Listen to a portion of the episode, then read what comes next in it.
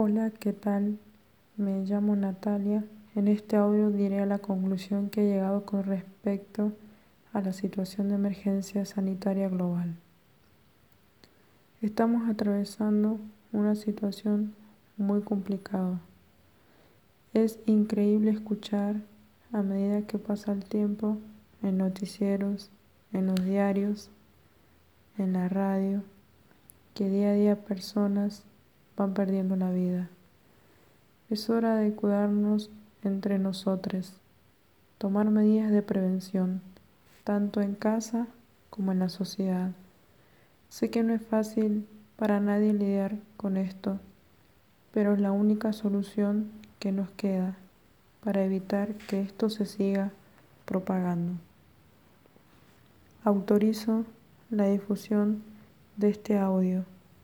Saludos.